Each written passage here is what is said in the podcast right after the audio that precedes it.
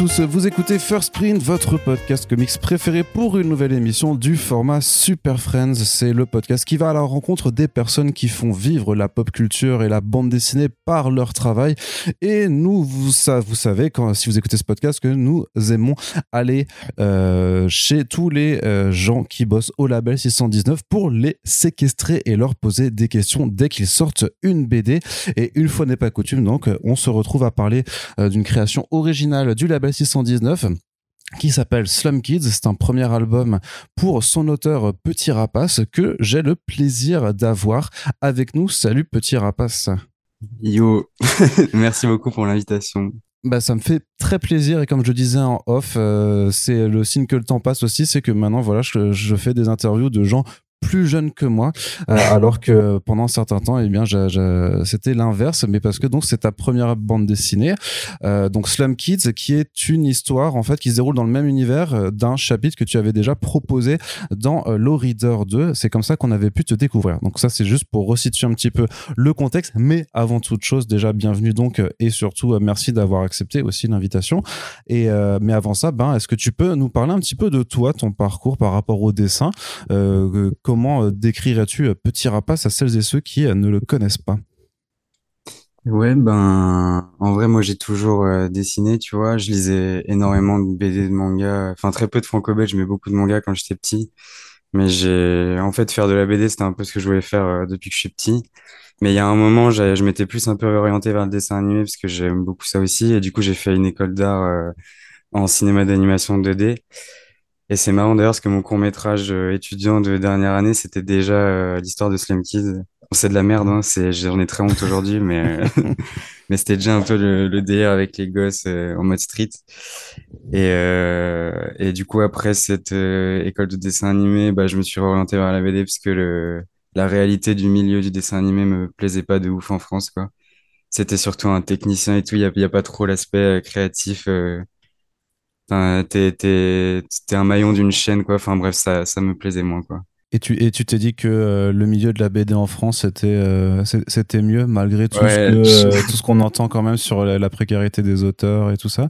Ouais, je me suis dit que pour être riche c'était vraiment incroyable comme plan. non non en vrai c'est c'est par passion quoi. c'était pas c'était pas j'ai pas réfléchi par rapport à ces questions là quoi.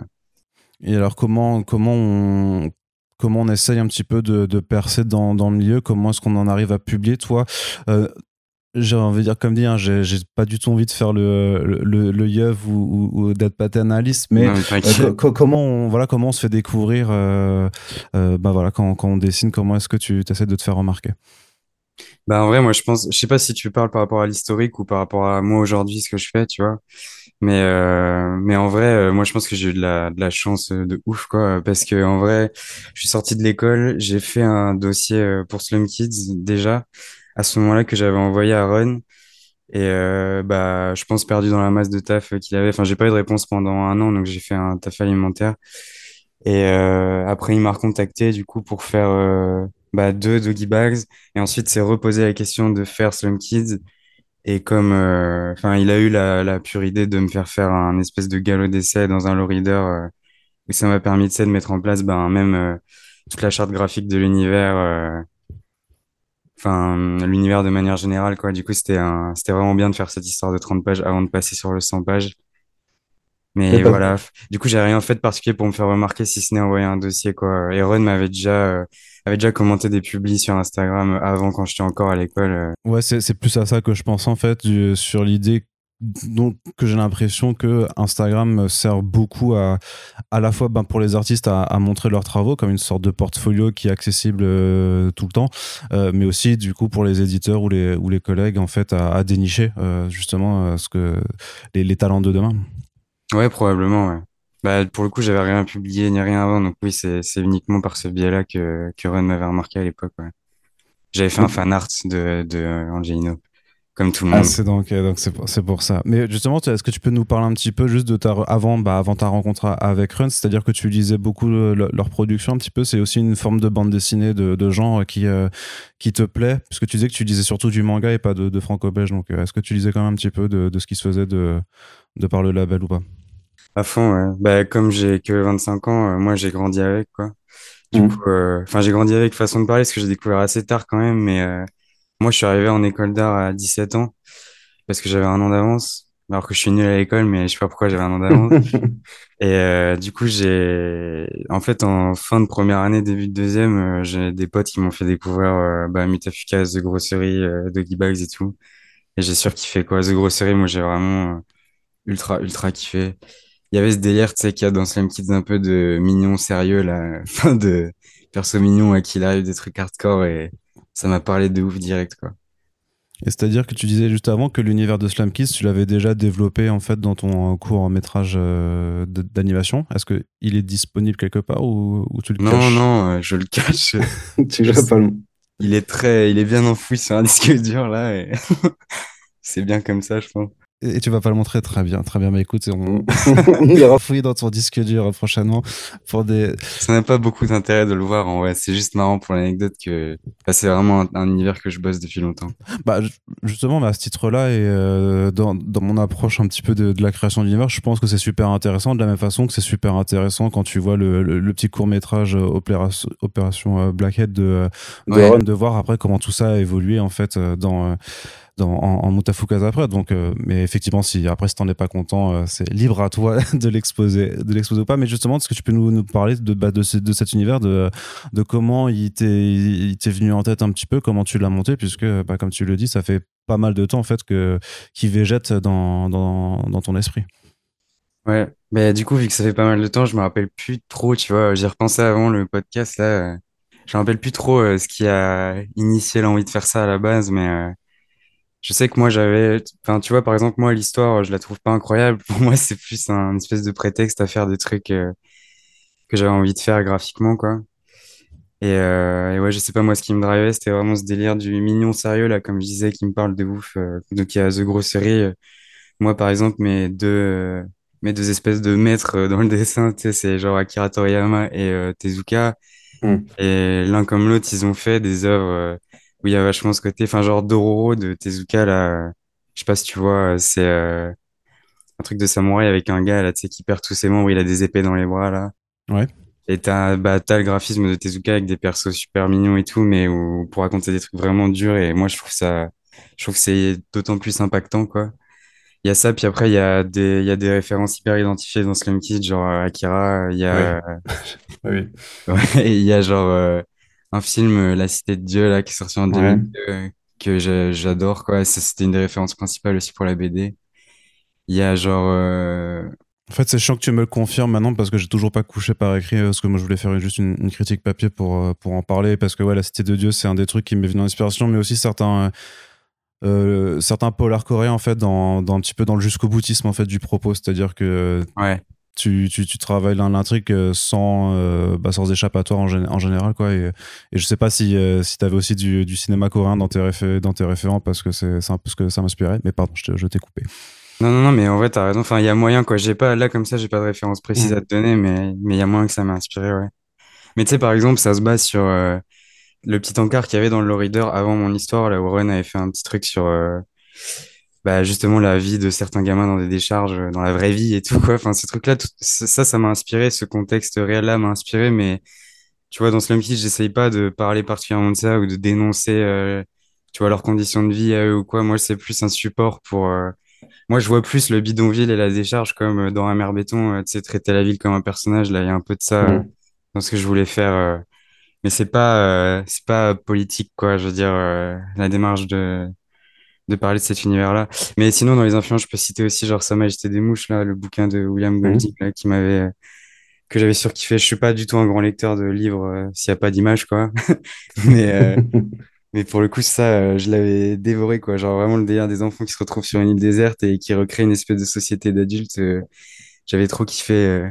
C'est Stephen King qui disait ça aussi sur les, le fait de faire des histoires d'horreur avec des enfants comme personnages principaux, que c'était super intéressant parce que les, les enfants, c'est vraiment des buvards, quoi, de, enfin, par rapport à leur environnement. Et du coup, ben, leur caractère, il est, il est hyper changeant par rapport à ce qui leur arrive et tout. Enfin, c'est hyper intéressant, quoi, de prendre des enfants comme personnages principaux, je trouve. Et Ouais. voilà, quoi. Je sais pas, je sais pas si ça répond à ta question, c'est un peu décousu, mais. Non, non, mais c'est aussi même cette, cette réflexion que je me fais sur ces personnages d'enfants qui, où effectivement tu leur, tu, enfin, t'as même une réflexion dans le, donc dans l'album Slum Kids où, où NJ dit que qu'il est un adulte et qu'il essaie de prendre quelques exemples pour dire qu'il est un adulte et où, euh, où t'as ce décalage où, où, où tu penses toi-même, tu te dis mais non, en fait, t'es qu'un gosse euh, perdu dans un univers absolument euh, terrible et effectivement tu te retrouves à faire des trucs mais qui sont absolument pas de ton âge et tu crois qu'en fait ça te rend adulte alors que non, tu, tu restes qu'un gamin euh, qui qui maîtrise pas en fait forcément les, euh, les événements euh, les événements qui lui arrivent. Ouais, ouais. Tu penses genre au truc là de euh, je fume, je sniffe et tout. Ouais, c'est ça, bah, le truc qui est même en, je crois en quatrième de couverture en citation, hein, il, il me semble. Ouais, c'est ça. Mais ça, du coup, c'est un truc de la cité de Dieu en plus. Enfin, j'ai un peu euh, Ouais. reformulé, mais c'est c'est ce qui c'est c'est le petit gamin euh, de la cité de Dieu là qui est sur la jaquette avec son flingue là qui dit Ouais, ça. bah ouais. Ouais, exactement. Mais c'est, mais c'est vrai que si, j'oublie peut-être un passage, c'est que, et tu l'as dit juste avant, c'est que tu avais quand même fait une, une histoire dans Doggy Bugs. euh, effectivement, c'était volume 17. Euh, Ouais. C'était avec euh, Roy- Royer, je crois. Donc, euh, c'est, Ouais. euh, ça, ça, ça, c'était, ça, c'était venu comment? C'était Run qui t'avait mis avec le scénariste Vous vous connaissiez avant? Comment, comment vous avez fait? Ce que, Au final, c'était ça vraiment ta, ta première BD publiée? Yep. Mais en fait, j'ai fait un truc avant, mais je sais pas si je peux le dire parce que ça sort euh, genre fin d'année, mais je vais prendre le risque en vrai. Je pense que c'est ok. Mais euh, la toute première BD que j'ai faite avec le label quand je suis arrivé, c'est euh, une BD où Run faisait le scénario et c'était un truc. euh, Ouais, non, je vais pas dire de quoi ça parle, mais c'est la toute première BD que j'ai fait, c'était avec Run au scénario et c'est jamais sorti et ça sort dans le Low Reader 3 là fin d'année. Et ça, c'était impressionnant pour toi de. Bah, je sais pas si t'avais l'habitude déjà de travailler. Bah, du coup, oui, avec... t'avais déjà travaillé avec euh, Run en tant que scénariste. C'est facile pour toi de t'adapter euh, à un auteur. euh, Bah, pas de ouf, ça dépend en fait. Le truc, c'est que Run, euh, quand il bosse en tant que scénariste, tu il, il a déjà dit plusieurs fois dans les podcasts, même ici, mais euh, il s'adapte vachement au dessinateur. Il va pas hésiter à changer des trucs exprès parce que toi, t'as storyboardé la scène d'une certaine manière ou quoi. Et euh, c'est vrai que, enfin, même le, vous verrez, enfin, les gens qui écoutent verront dans le, le reader qui sort, mais ça, ça match de ouf avec ce que je kiffe dessiner, quoi, l'histoire qu'on avait fait avec Run. Et c'est vrai que dans le Doggy Vice 17, pour le coup, moi, c'était un peu plus éprouvant parce que, bah, c'était pas du tout mon univers et il y avait des, je devais dessiner genre, euh, bah, je sais pas, des trucs, euh, que j'avais, tu vois, des, des paysages réels de certains pays où j'avais jamais été, donc c'était vraiment une galère. Enfin, c'était pas, c'était pas un kiff euh, incroyable, j'avoue. Ah ouais, c'était. euh, D'accord. C'était une, pure expérience, hein. J'étais encore, euh, ça m'a fait progresser de ouf dans la, dans la BD et tout, mais je suis pas très content, quoi, du, du travail là-dessus. Bah, de toute façon, euh, j'ai envie de dire que les trois quarts des artistes, si tu leur poses des questions sur leurs œuvres passées, ils en sont jamais contents au final. euh, et Ouais, c'est ouais. encore pire plus ça avance dans le temps, c'est-à-dire qu'on pourra peut-être se revoir dans, dans 4 ans et tu diras, ah ouais, vas-y, Slum Kids, en fait, c'était nul, euh, j'aimais, je sais pas, j'ai- j'aime plus. Mais je peux te le dire euh, maintenant, si tu veux. Non, mais non, bah faut pas. La, la BD vient de sortir, donc euh, euh, qu'est-ce que je veux dire? Ouais, comment on construit un petit peu ces personnages aussi? Euh, donc euh, NJ, euh, Lombric, euh, Bambi. Donc dans ce tome-là, tu avais aussi Iggy dans, dans la petite histoire de de, de Low Reader. Et est-ce que tu avais aussi dès le départ l'ambition effectivement de de pouvoir que faire cet univers avec plusieurs personnages que tu retrouves dans une histoire ou dans l'autre, puisque de ce qu'on comprend et de ce que tu m'as déjà confirmé avant qu'on fasse cette émission, c'est que Slum Kids, en fait, ça va être plusieurs tomes d'histoires séparées, mais donc situées dans, dans cette grande, ce- dans- dans le même univers.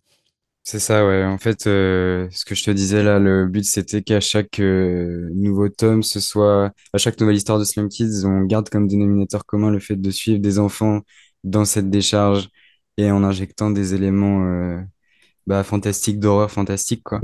Mais ouais, que ça change de personnage à chaque fois, mais qu'on en retrouve. Enfin, par exemple, là, dans le tome 2, euh, sans rien spoiler, on retrouvera les personnages du tome 1, mais ce sera pas les personnages principaux qu'on suivra pendant toute la durée du bouquin, quoi.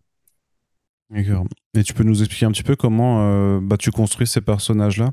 À, la fois en termes de design et de personnalité, c'est en fonction d'une en- d'une envie de caractère ou, de, ou même de cara design qui te motive, comment, tu, comment tu les imagines?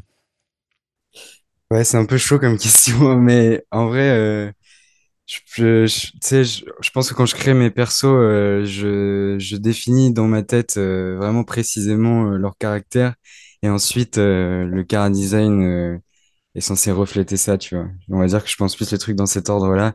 Et après, je sais que mes persos, euh, bah, par exemple, là, dans Slum Kids, ils sont tous un peu clichés, quoi. Enfin, c'est tous un peu des caricatures de, d'un certain profil de personnage, un peu, tu vois, classique qu'on retrouve dans plein d'œuvres.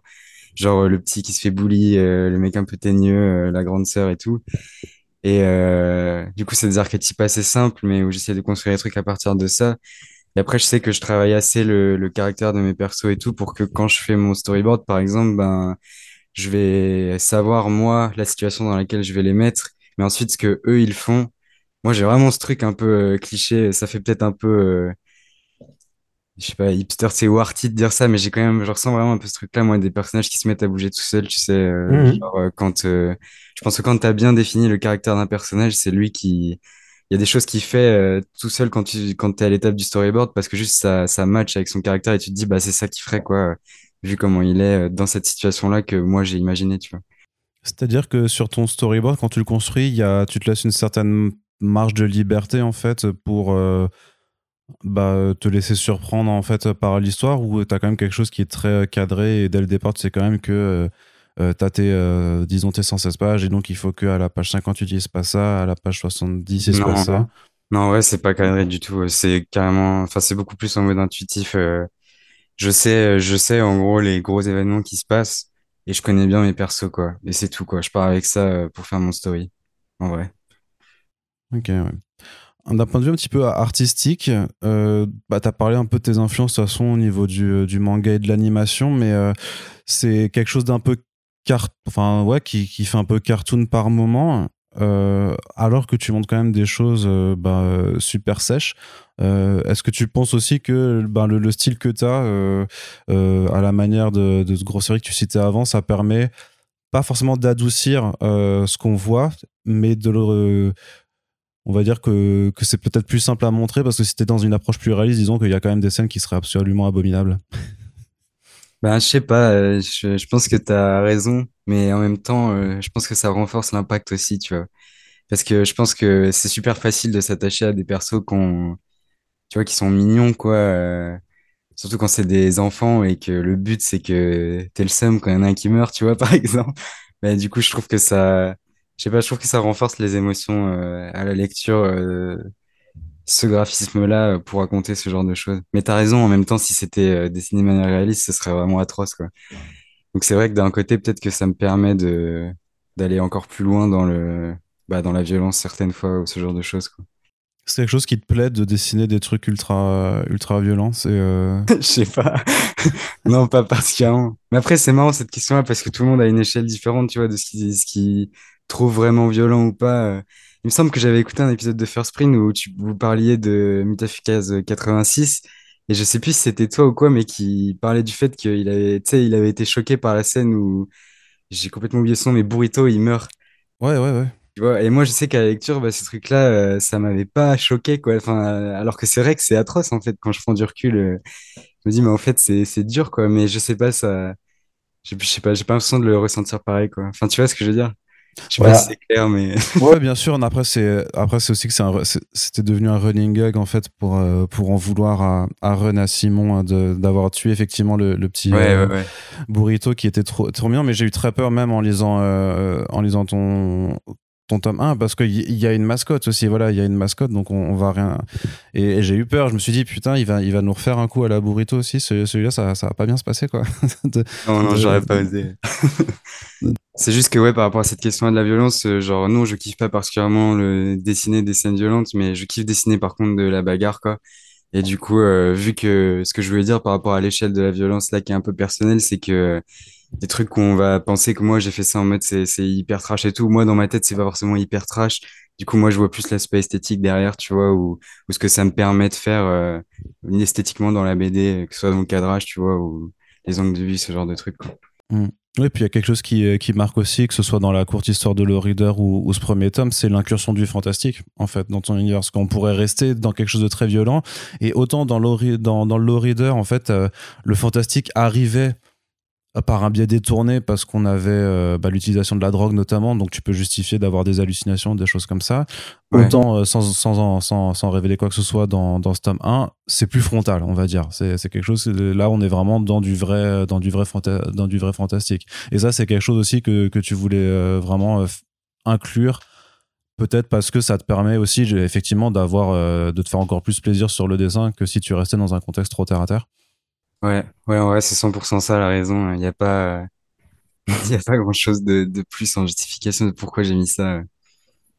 Et tu regardes beaucoup alors des, des je sais pas, des films d'horreur ou tu lis des, des autres BD d'horreur aussi pour euh, justement t'inspirer après dans, bah, dans les designs justement de, des choses qui deviennent surnaturelles? Bah, pas particulièrement, mais tu vois, par exemple, dans le Low Reader, euh, le Doug, là, quand il se transformait, c'était une ref à un boss de Resident Evil 4. Et euh, dans... Ah ouais, ouais, ok. Tu vois lequel? Ouais, je, je crois du coup. Je... Ouais, ok. Et dans là dans Slam Kiss, bah c'était vraiment une ref à Akira quoi. Mhm. Après après si j'avais une ref d'un film d'horreur, il y a c'était The Grudge parce que dans The Grudge, il y a cette justification là de pourquoi il y a ces fantômes là qui hantent la maison, c'était le délire des du fantôme vengeur là. Ouais. Que quand tu meurs avec des regrets euh, et euh, de la haine et tout, euh, enfin dans un pour un truc injuste quoi, tu reviens euh, te venger quoi. Et du coup, j'ai repris un peu ce concept-là pour justifier le fait que l'ombrique revienne. Mais après, oui, en vrai, majoritairement, c'était pour me faire plaisir visuellement. Et c'est vra- vraiment Akira, quoi, visuellement, euh, ce, ce que je voulais faire. Enfin, je kiffe trop le délire de, de, de petits gosses qui se battent contre des gros monstres. Je trouve ça trop stylé, quoi. Ouais. Il y a aussi quelques idées de mise en scène qui sont, euh, je trouve, super intéressantes. Moi, j'ai notamment cette, euh, cette page euh, où en fait, t'as un fond noir et dans l'ombre, en fait, se dessinent les traits de NJ, justement, quand il revient se venger, euh, quand il veut se venger, qu'il apparaît vraiment dans l'ombre, euh, qui est super impressionnante. Euh, Ça aussi, les, idées de découpage, elles viennent dans ta tête. c'est à l'instinct que tu le fais. Est-ce que parfois tu, tu montres aussi à, bah, que ce soit peut-être à Run ou à, tes potes, euh, où ça te permet d'en discuter un petit peu pour avoir bah, la, la meilleure mise en scène possible? Euh, je sais pas, je pense que c'est quand même assez intuitif. Je, je montre pas particulièrement mon travail. Enfin, une fois que mon storyboard, là, pour le Thomas, une fois que mon storyboard a été validé, ben, j'étais un peu en mode sous-marin pendant plus d'un an, là, euh, à faire la BD. Je me montrais un peu, mais euh, ponctuellement, tu vois. C'était pas, euh, je, je, je je demandais pas des retours tout le temps. Du coup, ouais, je sais pas, je pense que c'est assez intuitif. Après, comme j'ai dit, je me, je me nourris vraiment de, de, de, j'ai toujours vraiment lu de la BD, du manga et tout. Je mate plein de dessins animés, tout ça. Donc, il y a, je pense que, tu sais, j'ai des codes visuels dans la tête euh, où ça ressort assez facilement, tu vois. Ce que je veux dire, j'ai pas trop besoin de me questionner. euh, parce que c'est très, c'est très euh, cinématographique, anime, quoi, le truc où il sort de l'ombre, là. euh, Ouais, ouais, ouais. par- particulièrement, tu vois. C'est pour ça, je pense qu'au final, les- il y a beaucoup de gens qui m'ont parlé de cette scène en me disant que c'est stylé. Mais dans, moi, je peux, enfin, là, je peux pas, mais je veux dire, je pourrais citer euh, 40 animes où il y a cette scène, tu vois. C'est juste qu'en BD, euh, bah, je sais pas, peut-être que ça avait pas été fait beaucoup avant. euh. Oh, que juste là, elle marque particulièrement parce que Ouais, t'as, peut-être, ouais. t'as l'effet cinématographique qui intervient, t'as le visage déformé euh, bah, par la colère de, de ton personnage. Enfin, il y a et surtout que ça arrive aussi ben, quelques pages après, euh, on va dire le, quand même le, le gros basculement de ton album aussi, donc la, la- on va dire le- la, la séquence choc. Donc euh, forcément sur le lecteur, euh, ça marche aussi, mais ça aussi, c'est un- c'est- j'imagine que que tu le planifies bien dans, dans ton découpage aussi, de dire que donc euh, y a, parce que tu penses aussi à au fait que c'est toi qui dois quand même un peu euh, on va dire contrôler les émotions de, de ton lecteur, essayer de, de l'attirer un maximum en fait dans ton histoire. Donc euh, situation initiale, perturbation, le gros moment choc, puis le, le déroulement, tout ça c'est très euh, très cadré. Hmm. Bah, la, la construction de base comme ça, ouais, je l'avais, je l'avais à la base, quoi. Ce qui est intuitif dans mon découpage, c'est plus euh, ce qui se passe, euh, tu vois, dans, comme je disais tout à l'heure, dans les scènes où j'ai, j'ai le contexte déjà dans ma tête, quoi. Genre, par exemple, bah, ils vont aller voler euh, deux mecs camés, là, euh, pour, enfin, au début de l'histoire, je spoil pas grand-chose. Et, euh, et voilà, juste, ils vont arriver en scred et ils vont les voler en arrivant par derrière. Moi, j'ai ça en tête de base. Et après, je commence à storyboarder le truc et ce qu'ils disent, ce qu'ils font, les personnages, ils le font un peu d'eux-mêmes au fur et à mesure que je dessine la scène, quoi. Mais oui, après ce que tu disais, les grands axes de l'histoire, les éléments perturbateurs et tout ça, j'avais à la base, ouais, carrément. Et alors quand même, euh, pourquoi, que ce soit dans, dans Low Reader et, euh, et dans ce premier album, euh, pourquoi autant de noirceur? Pour- pourquoi, pourquoi pas de happy ending? Pourquoi pas d'espoir un petit peu pour, pour, ces, pour ces gens? Parce que j'ai vu quelqu'un en plus qui disait que qu'il y avait un petit peu d'espoir dans, dans le récit et vraiment, ça m'a interpellé en me disant, mais on n'a pas dû lire la même BD parce que pour moi, ton truc, il est, euh, c'est, ultra noir en fait. Euh, et il n'y a pas, il a pas vraiment de rédemption pour pour qui que ce soit quoi. Donc euh, c'est, une volonté, c'est, t'aimes pas les, tu n'aimes pas le, les émotions positives. J'aime pas les gens heureux. Non non, non en vrai, je sais pas, je sais pas. C'est dur de répondre à cette question en vrai. Parce que comme je dis, c'est quand même assez intuitif dans le procédé. Du coup, c'est je, je sais pas. Mais moi, je trouve qu'il y a de l'espoir un peu quand même, tu vois. Enfin, il y a, genre, Bambi, elle est sympa, tu vois. Elle va, peut-être qu'elle, elle va faire des choses positives euh, par la suite. euh, Enfin, et puis tout le monde ne meurt pas, tu vois. Au final. Mais ouais, non, je sais pas, je sais pas. Je- après, tu sais, moi, euh, vu que graphiquement, j'ai ce délire un peu mignon, euh, tout, avec les petits persos tout ronds et tout, bah, un truc que j'aimerais bien faire un jour, c'est de la BD pour enfants. Donc, j'ai pas pour ambition de raconter que des trucs hyper dark, tu vois. C'est juste que moi, dans ma, comment je me suis construit dans le dessin, il y a un peu euh, deux écoles où on va dire qu'il y avait plein de trucs que je lisais, c'était des trucs hyper violents et tout. Genre, euh, moi, j'ai grandi avec Berserk, euh, ce genre de trucs. Mais par contre, euh, graphiquement, ce qui m'accroche de ouf en général, ça va plus être des Picaras à la Nintendo, tu vois, ou genre bah, Tezuka, Dragon Ball et tout. Genre, mon perso que je trouve le plus stylé de tous les temps, c'est Astro Boy, tu vois. Et pourtant, Mhm. euh, pourtant, je kiffe bah, la violence et tout. Genre, j'ai j'ai adoré euh, Ultra Mega, tu vois, par exemple, récemment. euh, comme tous les gens qui dessinent, je crois, j'ai l'impression. Mais du coup, je j'aime cette esthétique de la violence, mais avec des petits persos. Du coup, enfin voilà, je, je pense que j'avais pas pour vraiment euh, but de raconter un truc super dark, quoi. Mais juste c'est c'est venu plus ou moins naturellement. Euh, à partir du moment où j'avais le contexte et les personnages, ben il se trouve que ce qui s'est raconté, c'est un truc super dark, quoi. Tu vois ce que je veux dire? C'est plus comme ça que Mhm. je vois le, le truc. D'accord. Et c'est plus simple pour toi alors, un, format libre, euh, enfin libre, euh, même si ta, ta pagination tu dois la maîtriser, mais de, le long format par rapport à l'exercice de, la courte histoire en, en, en 30 pages, c'est, quoi le plus facile pour toi? Bah franchement, le 30 pages, c'est moins long, tu vois. Mais euh, Mais je sais pas, parce qu'en même temps, tu dois quand même vachement condenser sur une histoire de 100 pages. On pense pas à ça, en fait, à la base. Quand on dit 100 pages, tu te dis, waouh, j'ai la place de raconter un milliard de trucs. Et en fait, pas du tout, quoi. T'es quand même obligé de cut des scènes et tout, donc, euh, et d'aller à l'essentiel. Donc, je sais pas. Je pense que j'aime bien quand même l'exercice de 100 pages. Mais je pense que, par exemple, faire des BD euh, comme euh, Neyef euh, ou, ou euh, à 200-300 pages, ça doit vraiment être trop dur, quoi. C'est pas quelque chose qui, qui t'intéresse forcément? Bah, Bah, peut-être plus tard, quoi, quand j'aurai vraiment une méthode par rapport au dessin, enfin, par rapport à ma mé- une méthode de travail vraiment hyper aboutie, tu vois, où je suis sûr de ce que je fais. Quand j'aurai plus d'expérience, pourquoi pas, quoi. Mais là, à l'heure actuelle, ça me paraît chaud, quand même. ouais. Bah après, ça peut être aussi des, euh, une occasion pour toi de relever des défis. Mais euh, effectivement, l'i- l'idée, c'est peut-être pas de te cramer euh, à, à, à 25 piges, quoi. Ouais, ouais, bah après, là, les, les Slam Kids, moi, j'ai vendu un truc où chaque tome, ce serait un, un 96 pages, tu vois. C'est un Ouais. format fixe, quoi. Enfin, enfin, et, ça, et ça, tu sais à peu près euh, jusqu'à combien tu, tu veux le faire euh, Tu as, un certain nombre d'histoires déjà écrites euh, ou c'est ça aussi, c'est tu euh, improviseras? Ouais, en vrai, je sais pas. Je vais voir si j'ai des idées qui pop. Mais après, euh, moi, là, j'ai trois tomes en tête. Mais je sais que ça dépendra aussi du succès du tome 1, si je peux faire un tome 3 ou pas. Donc, euh, à voir. quoi. Ouais. Puis, Ouais, je pense, je pense qu'après le tome 2, j'en aurais marre de dessiner des poubelles et j'ai envie de, de peut-être de faire autre chose. Donc, je sais pas, peut-être que j'essaierai de négocier avec Ren une pause pour le temps de faire une autre BD. J'en sais rien, on verra. Bah tu fais le tu fais tu fais l'inverse. T'en as marre des poupées, tu fais euh, bourgeoisie kids et tu voilà tu, tu te mets dans un milieu ultra huppé avec des gamins qui pareil font de la merde, euh, mais juste parce que du coup ils sont ils sont beaucoup trop riches. Je sais pas. Je... Mais du coup, là, faudrait dessiner des maisons de Bourges et tout. Ce serait hyper chaud aussi, tu vois. Et bah voilà, mais c'est ça quand je te parle de challenge, tu vois, c'est Mais sinon, je peux faire euh, un groupe de trois mecs dans des prairies, tu vois, ouais dans des décors euh, vides, dans un désert, voilà.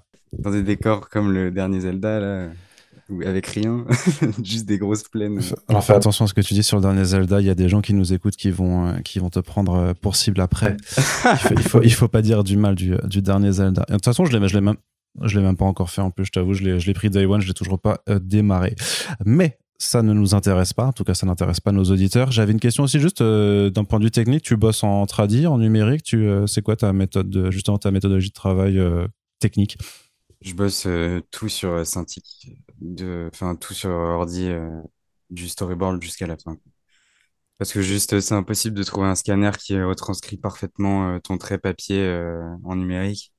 J'ai jamais trouvé un scanner qui faisait ça. Et puis, juste ça va beaucoup plus vite et c'est plus pratique, quoi. C'est pas quelque chose qui, euh, je veux dire, qui te manque, mais euh, notamment par rapport à tout ce qui est euh, exposer des planches, avoir des originaux, des trucs comme ça, c'est, pas un truc qui, dont tu ressens le besoin forcément, quoi.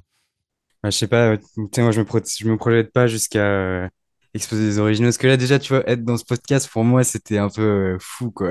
Parce que bah, j'écoutais le truc avant et je pensais pas que j'y serais un jour. Tu vois, tout ce qui m'arrive, entre guillemets, dans la BD depuis que je suis avec 619, c'est, c'est un peu, euh, tu vois, entre gros guillemets, euh, rêve sur rêve, quoi, tu vois. Du coup, Mhm. j'ai pas, j'ai pas poussé le truc jusqu'à me dire, je vais exposer des originaux. Je verrai, quoi, si un jour vraiment euh, je vois qu'il y a une demande euh, d'acheter des planches originales, ce genre de truc, ben peut-être que je ferais. Je sais pas ce qu'il avait fait Neyev sur Okai, là, ça me, ça me semble pas mal, tu vois, le truc de faire. Ouais, d'en faire quelques-unes. c'est ça, En ouais, c'est ça. Je pense que ça, si jamais je devais faire des originaux, je pense que je ferais ça, quoi. D'accord. Et, bah, donc, du coup, ta gestion, ta gestion des couleurs aussi, c'est toi qui, qui fais tout euh, dans l'ensemble. Tu définis une palette un peu euh, avant de te lancer dans le projet ou c'est quelque chose que, où tu expérimentes directement sur, euh, sur tes dessins avec notamment ben, ce, que, ce, que, ce que tu. En tout cas, ce que, ce que j'ai l'impression que, dans la façon dont, dont, tu travailles, c'est d'avoir aussi quand même des, des palettes très vives sur certaines émotions, notamment quand même le, rouge très présent. euh, pour certaines scènes, donc notamment les scènes les plus violentes, forcément, parce que le, rouge c'est le sang, le rouge c'est des émotions vives.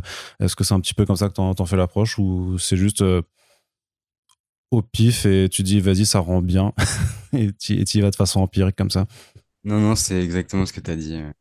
C'est vraiment comme ça que je fais le truc. Enfin, se calquer sur les émotions et après, ben, je voulais des couleurs. euh, pour les scènes de jour dans le bidonville, je voulais des couleurs hyper. euh, vive et un peu bariolée, tu vois. Euh, Toujours dans ce délire de créer un, un contraste entre euh, ce que je raconte et le visuel de ce que je raconte. Et c'est la référence aussi, c'était Metropolis, le film euh, de Rintaro, là, basé sur le, le manga de Tezuka, où ben, il y a un, il y a un bidonville aussi, et les couleurs, elles sont hyper, euh, c'est hyper coloré et tout, hyper, euh, hyper vif, et je trouve ça trop stylé. Voilà. Ouais. D'accord, ok.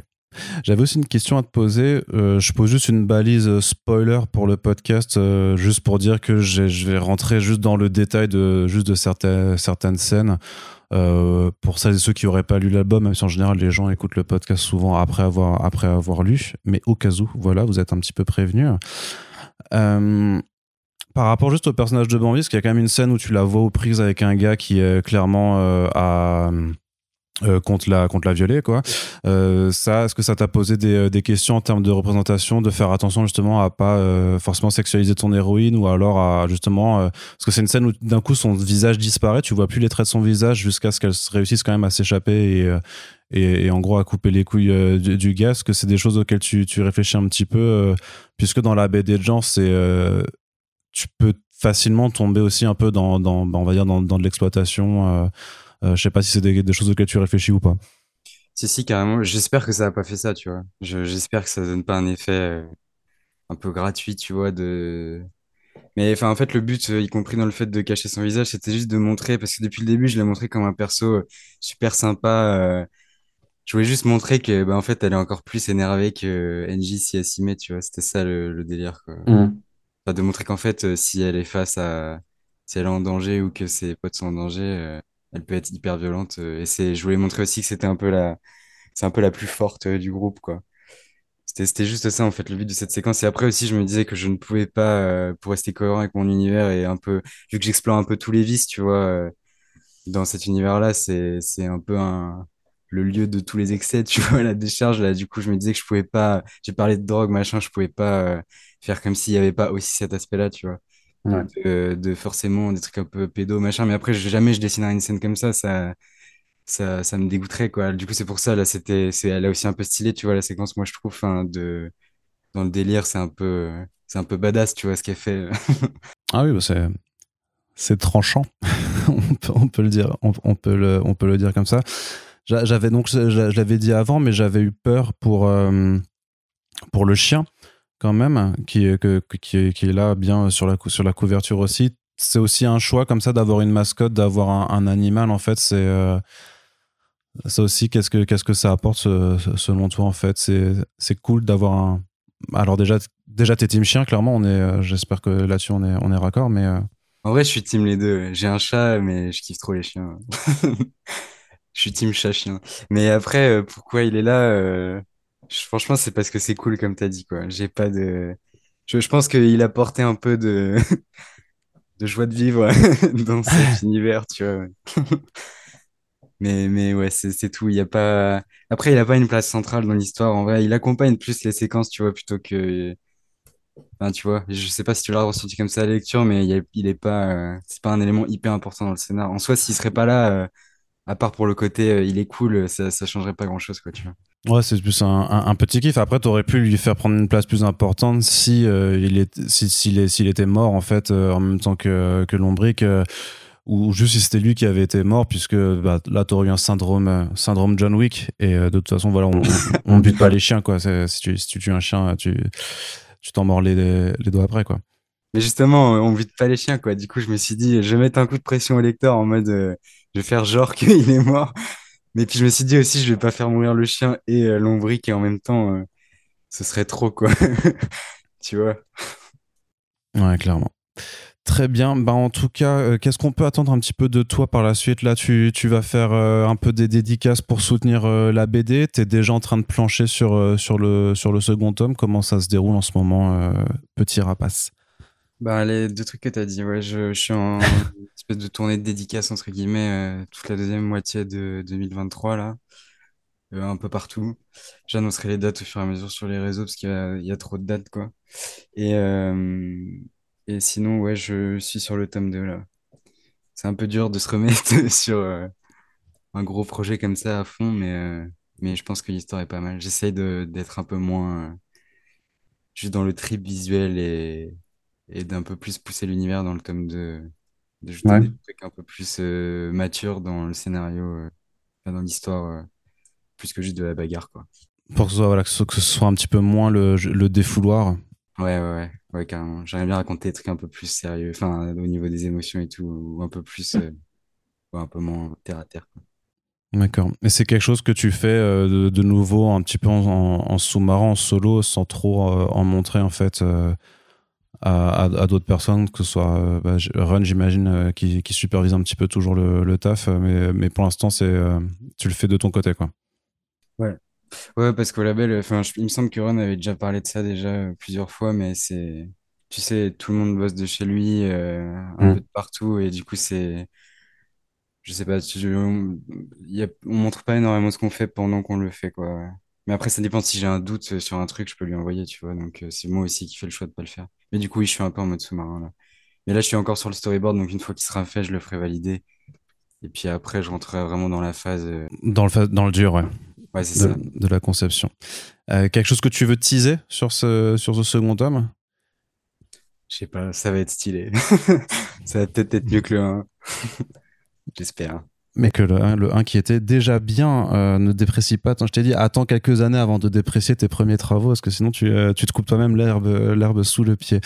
Euh, mais en tout cas, merci beaucoup à toi, petit rapace, d'avoir répondu à mes petites questions donc pour accompagner la sortie donc de ton premier album en dur. Donc pour rappel, ça s'appelle Slum Kids, c'est dispo au label 619 chez Rue de Sèvres dans toutes les librairies. De, c'est sorti euh, fin du mois d'août, donc c'est encore largement le temps d'aller le récupérer. Puis on aura le plaisir donc de te retrouver dans le Low Reader 3 euh, au mois d'octobre. Et ensuite, donc, ta tournée dédicace et puis le Slum Kids tome 2.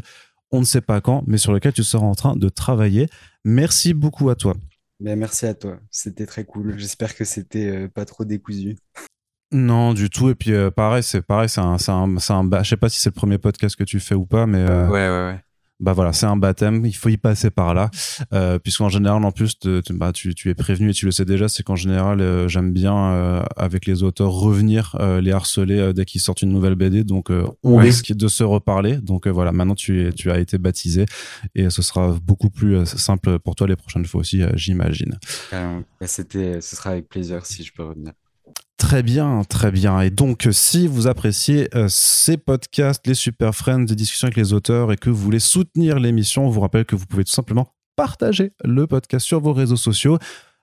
Parler des auteurs et de leurs BD autour de vous également, parce que le podcast sert aussi à mettre en avant bah voilà, les, les, les artistes et, leurs travaux.